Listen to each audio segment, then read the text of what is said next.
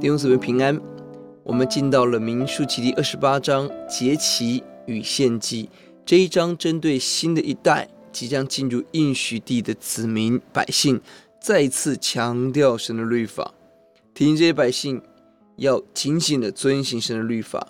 而献祭的条记一到八节是每天，九到十节是每周安息日，十一到十五节是每月月朔的时候他们的献祭。而接下来是每年特殊节期有清楚的规范，目的在于要不断提醒所有以色列人要献上自己，这是神所喜悦的。呼求主在今天建立所有的圣徒，每天敬拜神，每周逐日的敬拜，每个月圣餐的敬拜，每一年圣诞节、复活节的敬拜，要不断把自己生命献给主。这一章当中重要的经文在第十五节，又要将一只公山羊为赎罪祭献给耶和华。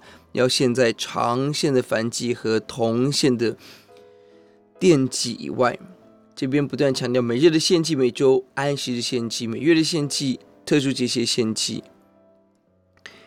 这章不断强调以外，我们看到第十节、十五节、二十四节、三十一节，也就是每个祭物是独立的，不可以因为我有献安息日的祭物就取代每日的献祭。有特殊的节期，现在献献祭就取代日常的献祭。我们对神的奉献，弟兄姊妹是不断的增加，还是凑成整数的给上帝呢？求主让我们不断要求自己，在奉献上要要进步，不可以马虎过关。就是使我们看到奉献给主绝对不浪费，绝对不枉然。每一个奉献都是恩典与祝福。我们低头祷告，主，我们感谢您，求你教导每个圣徒每日。起来献祭，早晚献上燔祭。每一周安息日，求你教导我们敬拜你。